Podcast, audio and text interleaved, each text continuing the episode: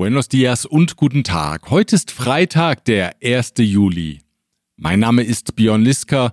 Wir starten jetzt in die zweite Jahreshälfte und in diese Ausgabe des Mexiko-Podcasts.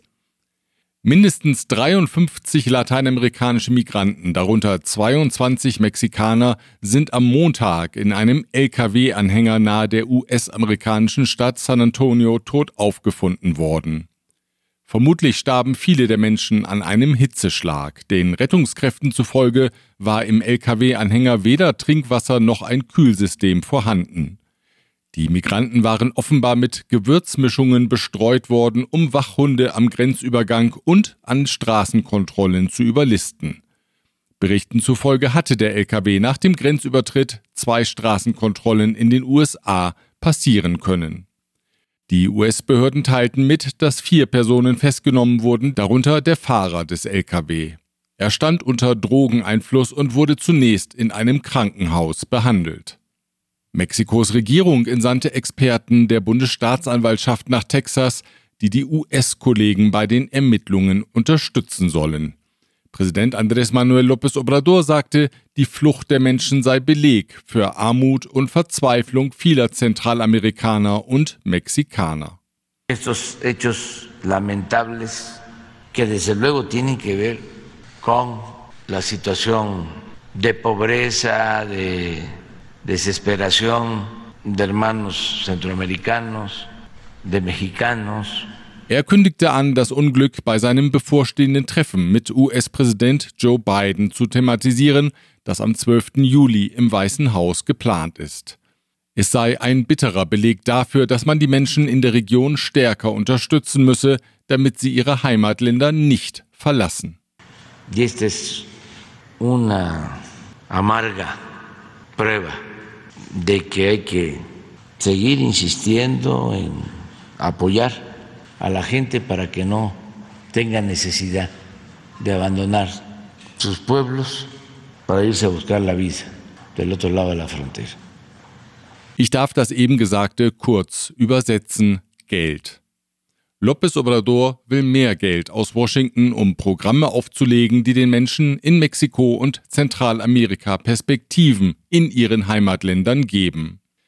Es ist das alte Dilemma. López Obrador sieht nicht die Regierungen in Mexiko, Guatemala, Honduras, El Salvador zuvorderst in der Pflicht, endlich Schritt für Schritt sichere und menschenwürdige Bedingungen in ihren Ländern zu schaffen. Er sieht den großen Nachbarn im Norden in der Pflicht. Solange dieses Narrativ bestehen bleibt, wird sich an der Situation kaum etwas ändern. Kaum etwas ändern wird sich auch an den festgefahrenen Positionen von Befürwortern und Gegnern einer grenzenlosen Migration. Menschenrechtler und Kirchenvertreter in Mexiko kritisierten, der Vorfall in San Antonio sei Folge der strikten US-Politik, Migranten die Einreise nicht zu erlauben und Programme wie Remain in Mexico aufrechtzuerhalten. Das zwinge die Menschen täglich, ein Risiko für Leib und Leben einzugehen. Ganz anders die Sicht der republikanischen US-Politiker. Der Gouverneur von Texas, Greg Abbott, etwa sagte, der Vorfall sei Folge der viel zu laschen Politik von US-Präsident Joe Biden, der die Migranten in Massen über die Grenze einreisen lasse. All he's done since he's been president is employ open border policies. That means basically ceding the border to the cartels to engage in activity just like this. This happens all the time, and you're going to see the numbers skyrocket. It's a tragedy what President Biden is doing. He has knowingly allowed this to happen. Abbott kündigte an, die Kontrollen von Lkw aus Mexiko wieder zu intensivieren. Vor einigen Wochen hatte das zum Chaos an den Grenzübergängen geführt. Die Gouverneure in den mexikanischen Grenzstaaten hatten daraufhin zugesagt, die Kontrollen auf mexikanischer Seite zu verstärken. Aber offenbar, das zeigt der Tod der Menschen im Lkw, sind die Kontrollen beiderseits der Grenze immer noch nicht ausreichend. Einweihen wird Präsident López Obrador am heutigen Freitag die neue Raffinerie Dos Bocas, am Jahrestag seines Wahlsiegs von 2018 also. Er ist deswegen in seine Heimat Tabasco gereist. Die Raffinerie ist eines der Prestigeprojekte seiner Regierung und soll zum Ziel beitragen, unabhängig von ausländischen Raffineriekapazitäten zu werden. Auch wenn heute die Einweihung gefeiert wird, so richtig los geht es noch nicht mit der Produktion. Immerhin das Verwaltungsgebäude und die Gartenanlagen seien fertiggestellt, berichtet nicht ohne Häme die Zeitung Reforma. Die technischen Anlagen dagegen befänden sich noch in der Probephase oder würden gerade erst installiert. Mehrere Komponenten seien noch auf dem Seeweg Richtung Golf von Mexiko unterwegs. Starten wird die Raffinerie im Jahr 2023 mit einer Kapazität von 240.000 Barrel täglich. Die volle Kapazität wird Dos Bocas nach Ansicht von Experten erst 2026 erreichen, dann sollen täglich 340.000 Barrel Rohöl verarbeitet werden.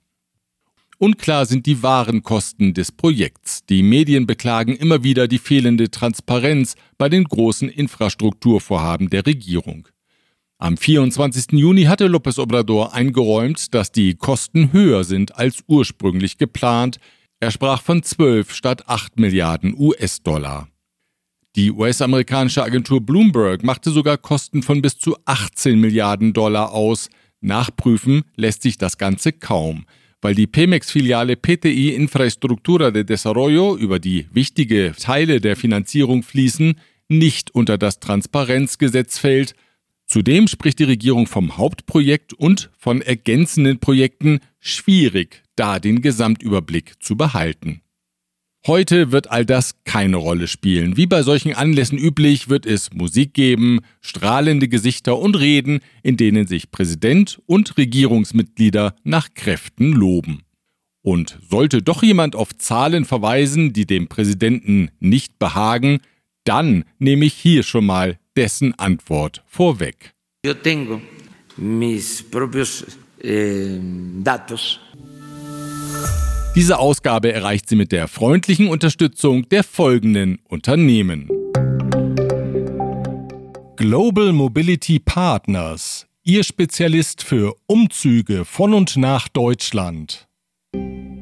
Store KM, die Online-Plattform für Elektrokomponenten und Werkzeuge nach VDE-Vorschrift.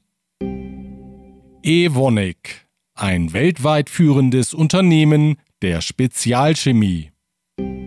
Kernliebers, der globale Technologieführer für hochkomplexe Teile und Baugruppen mit den Schwerpunkten Federn und Standsteile.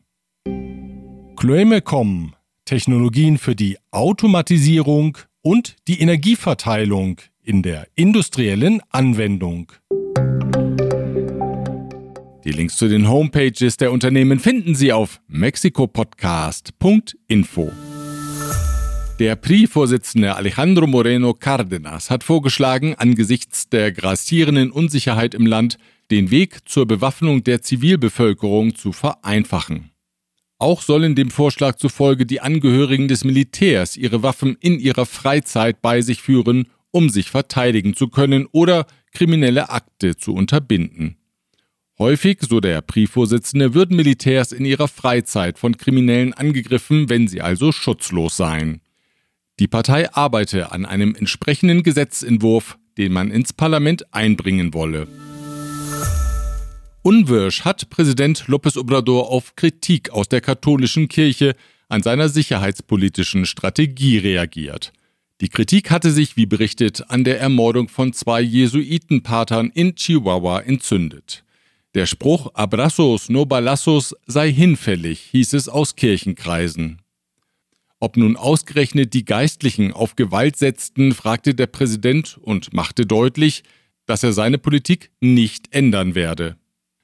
Auf Klagen von Kirchenvertretern in Jalisco, wonach die Geistlichen in einigen Gemeinden im Norden des Bundesstaates im Anschluss an Patronatsfeste Schutzgeld an Kartelle zahlen müssen, entgegnete der Präsident, er habe keine Kenntnis von solchen Zahlungen.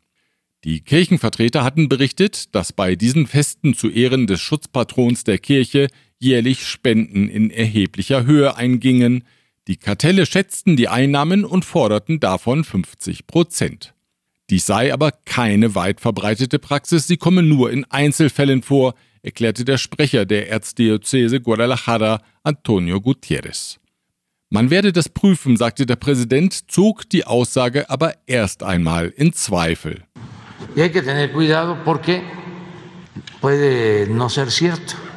Nur weil die Aussage von Kirchenvertretern komme, heiße das ja nicht, dass sie stimme, so der Präsident. Auch Kirchenvertreter seien nicht unfehlbar. No por el hecho de ser religiosos, ya son infalibles. Am Mittwoch ist der Journalist Antonio de la Cruz in Tamaulipas Opfer eines Mordanschlags geworden, als er gemeinsam mit seiner Familie das Wohnhaus verließ. Seine 23-jährige Tochter wurde lebensgefährlich verletzt, die Ehefrau wurde leicht verletzt. De la Cruz arbeitete seit über 20 Jahren für die Tageszeitung Expresso in Ciudad Victoria. Er war auf Umwelt- und Agrarthemen spezialisiert und kritisierte wiederholt die Regierung des Bundesstaates sowie lokale Gemeinderegierungen. Der Abgeordnete der Partei Movimiento Ciudadano, Gustavo Cárdenas, schrieb auf Twitter, er habe keinen Zweifel daran, dass die Regierung des Pan-Gouverneurs Francisco Javier García Cabeza de Vaca verantwortlich für die Tat sei. Organisationen wie Artikel 19, die für die freie Ausübung des Journalismus eintritt, verweisen immer wieder darauf, dass die meisten Morde an Journalisten in Mexiko nicht von den Drogenkartellen in Auftrag gegeben werden, sondern von der Politik. De la Cruz ist der zwölfte ermordete Journalist im Jahresverlauf. Die Privatwirtschaft in Nuevo León tritt Wasser ab, das normalerweise für Produktionsprozesse genutzt wird. Das Wasser soll in das Netz für private Verbraucher eingespeist werden. Wie berichtet, leidet besonders die Hauptstadt Monterrey unter dem Wassermangel. Die Zusage der Unternehmen gab jetzt der Leiter der nationalen Wasserbehörde, Germán Martínez Santoyo, bekannt. Se han establecido acuerdos con la industria. Hay compromisos para inyectar directamente a la red 200 litros por segundo hasta incrementarlo a 500 litros por segundo. Zuvor hatte Präsident López Obrador den Unternehmen Steuererleichterungen in Aussicht gestellt, wenn sie sich bereit erklärten, Wasser abzugeben. Der italienische Energiekonzern Enel hat den Zuschlag erhalten, um die Ladestationen für den geplanten Elektrometrobus der Linie 3 in Mexiko-Stadt zu bauen. Insgesamt sollen auf der Strecke 25 sogenannte Smart Charging Ladestationen entstehen. Bereits im nächsten Jahr sollen der Hauptstadtregierung zufolge 60 elektrische Busse auf der Linie 3 verkehren. Der Bus fährt in Nord-Süd-Richtung zwischen den Stationen Tenayuca und der Glorieta de Etiopía südlich des Viaducto. Die Metrolinie 1 in der Hauptstadt wird ab dem 9. Juli für Instandsetzungsarbeiten teilweise ihren Betrieb einstellen. Und zwar auf den zwölf Stationen zwischen Pantitlan und Salto de Agua. Die Arbeiten sollen bis zum Februar 2023 dauern. Anschließend folgt in Phase 2 die Sperrung des Abschnitts zwischen Balderas und Observatorio für weitere sechs Monate.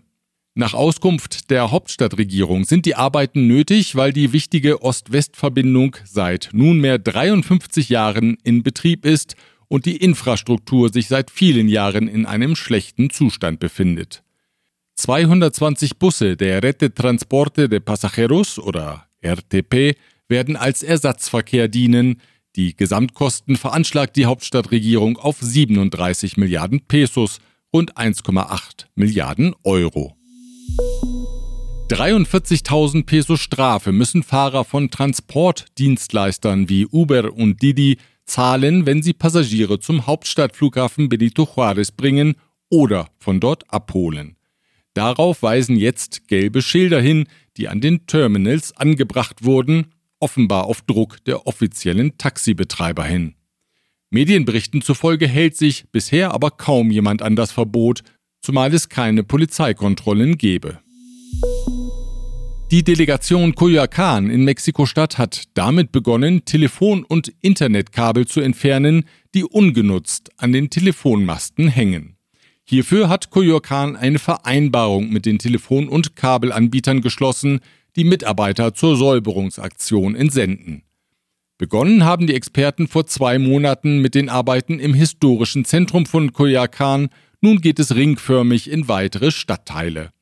Sie rechnen damit insgesamt 15 Tonnen ungenutzter Kabel zu entfernen. Diese Ausgabe erreicht sie mit der Unterstützung auch der folgenden Unternehmen. Rödel und Partner Ihre maßgeschneiderte Wirtschaftskanzlei. ICUNet Group. Wir beraten, trainieren und begleiten Ihr Unternehmen und Ihre Assignees interkulturell weltweit. German Center Mexiko. Büros, Beratung und Netzwerke unter einem Dach. Ascens Blue. Ihr deutschsprachiger Personalrecruiter in Mexiko. Von Wobesser Isiera, Ihre Anwaltskanzlei mit einem spezialisierten German Desk. Wer sich über die aktuelle Entwicklung der Wirtschaft in Mexiko informieren möchte, der hat eine verlässliche Quelle. Die Berichte, die Germany Trade and Invest regelmäßig online stellt.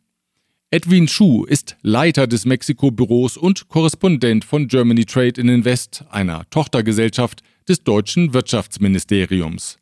Ich habe ihn in seinem Büro im German Center Mexiko besucht und mit ihm über Marktchancen für deutsche Unternehmen und über den starken Peso gesprochen. Herr Schuh, für Germany Trade in Invest verfassen Sie regelmäßig Branchenberichte, die deutschen Unternehmen einen Einblick in den mexikanischen Markt und besonders natürlich die Marktchancen geben. In welchen Branchen sehen Sie derzeit gute Möglichkeiten für Unternehmen aus Deutschland? Ja, Herr Liska, eine sehr gute Frage. Also aktuell sehe ich die besten Chancen im Bereich Industrie vor allem Kfz-Industrie, aber auch ähm, Elektronik, Fernseher, Kühlschränke äh, bis zu Flugzeugteilen. Die ganze Industrie ist also im ersten Quartal dieses Jahr um 5% gewachsen, während die Wirtschaft im Schnitt nur um 2% gewachsen ist. Also die Industrie entwickelt sich besser als, als andere Sektoren. Mexiko war letztes Jahr der siebtgrößte Kfz-Produzent, hat sogar mehr Kfz-Teile produziert als Deutschland. Und aktuell besteht ja der Trend zum Nearshoring, also dass man näher an den Endkunden produziert. Da sieht man auch, dass Produktion von Asien abwandert und nach Mexiko kommt. Die Löhne hier sind ähm, wettbewerbsfähig, teilweise geringer als in China. Und man hat ja das Handelsabkommen mit den USA, das USMCA. Von daher ist es sehr attraktiv, also hier zu produzieren für den US-Markt, aber auch für andere Länder in Süd- und Nordamerika. Das klingt ja gut und attraktiv. Was empfehlen Sie denn einem deutschen Unternehmen, das Interesse an Mexiko hat? Man muss eben bestimmte Faktoren auch hier berücksichtigen. Bekanntermaßen ja die Sicherheitslage. Man hat einerseits Kartelle, die sich gegenseitig bekämpfen. Das betrifft deutsche Firmen nicht direkt. Was deutsche Firmen schon betrifft, sind teilweise Erpressungsversuche durch Anrufe und Überfälle auf Transporter. Dass eine Lieferung vom Hafen zur Fabrik wird der ganze LKW geraubt. Und da gibt es Vorsichtsmaßnahmen, die man treffen kann, dass man in eine Kolonne fährt zum Beispiel, dass man den LKW per Satellit überwacht, aber es kommt trotzdem vor. Ein anderer Faktor, die Wirtschaftspolitik, die betrifft eben vor allem Sektoren wie den Energiesektor, aber auch den Infrastrukturbereich und den Rohstoffsektor. Es wurden ja kürzlich die Lithiumvorkommen hier verstaatlicht. In solchen Sektoren sind die Chancen für deutsche Firmen eher gering, da die Regierung hier die staatlichen Firmen Pemex und im Energiebereich CFE fördert. Der dritte Faktor sind die Wechselkurse, also Euro, Peso und Dollar muss man alles drei im Auge behalten. Die deutschen Firmen verkaufen die häufig in US-Dollar, ihre Maschinen beispielsweise. Die Mitarbeiter werden aber in Pesos bezahlt. Man zahlt auch hier Steuern in Pesos. Aber die Abrechnung mit dem Mutterhaus in Deutschland erfolgt dann über Euro. Man muss also alle drei Wechselkurse im Auge behalten. Sie haben den Peso angesprochen. Der ist ja überraschend stark. Was ist Ihre Erklärung dafür? Sie haben recht. Ich bin jetzt vor einem Jahr hierher gekommen. Da war ein Euro noch 25 Pesos wert. Jetzt ist ein Euro nur noch 20, 21 Pesos wert. Es hat sich also verändert. Allerdings ist auch der Kurs wieder zurückgegangen, wie er vor der Pandemie war. Also ich glaube, vor der Pandemie hatte man hier einen Kurs von ungefähr 1 Euro, ungefähr 20 Pesos. Von daher hat sich das wieder etwas auf das Niveau von vor der Pandemie bewegt. Natürlich spielt auch der höhere Erdölpreis eine Rolle. Mexiko exportiert Erdöl, hat dadurch mehr Einnahmen in US-Dollar und das verstärkt die lokale Währung. Äh, man hat auch hier die Zinsen erhöht. Das macht es attraktiver, dass Ausländer in mexikanische Währung investieren. Und als dritter Faktor hat sich eigentlich auch der Euro abgeschwächt. Also nicht unbedingt der Peso stärker geworden, sondern der Euro ist schwächer geworden durch den Ukraine-Russland-Konflikt, der einfach noch näher an der Eurozone dran ist. Deswegen ja, sieht man also mehrere Faktoren, die da eine Rolle spielen. Mittelfristig würde ich sagen, bleibt der Peso eher stark, weil auch mit dem höheren Erdölpreis gerechnet wird sagt Edwin Schuh. Er ist Leiter des Mexiko-Büros und Korrespondent von Germany Trade and Invest. Auf die Webseite, auf der Sie seine Mexiko-Berichte finden können, verlinken wir von unserer Homepage aus von mexikopodcast.info Mexiko mit K. Das Cervantino Festival findet in diesem Herbst zum 50. Mal statt. Und das soll mit einer ganz besonderen Auflage gefeiert werden, wie die Veranstalter jetzt angekündigt haben. Dabei sein werden 2800 Künstlerinnen und Künstler aus 34 Ländern, darunter so bekannte Namen wie Manuel Serrat, Gustavo Dudamel, Wynton Marsalis und Café Tacuba. Gastland wird Südkorea sein. Kinovorstellungen, Lesungen und sogar Lucha Libre Kämpfe sollen das Programm ergänzen. Auch Lucha Libre gilt vielen ja als eine Kulturveranstaltung. Das Festival mit Sitz in Guanajuato findet vom 12. bis zum 30. Oktober statt. Wenn Sie, liebe Hörer, manchmal in Mexiko-Stadt unter der schlechten Luft, dem Verkehr und all dem anderen Getöse leiden, dann machen Sie sich keine Sorgen, dass das alles schlecht sein könnte für Ihre Gesundheit. Denn dieser für die Hauptstadt typische Mix ist ganz im Gegenteil gut und trägt zu einer langen Lebenserwartung bei, Jedenfalls gilt das für Pandas, aber dann doch bestimmt irgendwie auch für den Menschen. Der Panda Shinshin im Chapultepec Zoo begeht am heutigen Freitag seinen 32. Geburtstag. Das ist für einen Panda ein ganz ordentliches Alter. Und sein Kollege Xuan Xuan kann darüber nur milde lächeln. Der hat nämlich am 15. Juni bereits seinen 35. Geburtstag gefeiert. Normalerweise wird so ein Durchschnittspanda 30 Jahre alt, erklärt der Zoodirektor Fernando Gual. Überhaupt gäbe es weltweit nur acht Pandas, die nachweislich älter als 30 Jahre alt seien und davon eben zwei in Mexiko-Stadt. Wenn das kein klarer statistischer Beleg dafür ist, dass Mexiko-Stadt doch viel gesünder ist als gemeinhin angenommen. Und vielleicht spielt ja auch die Lebensweise eine gewisse Rolle. Der gemeine Panda lässt es ja eher ruhig angehen.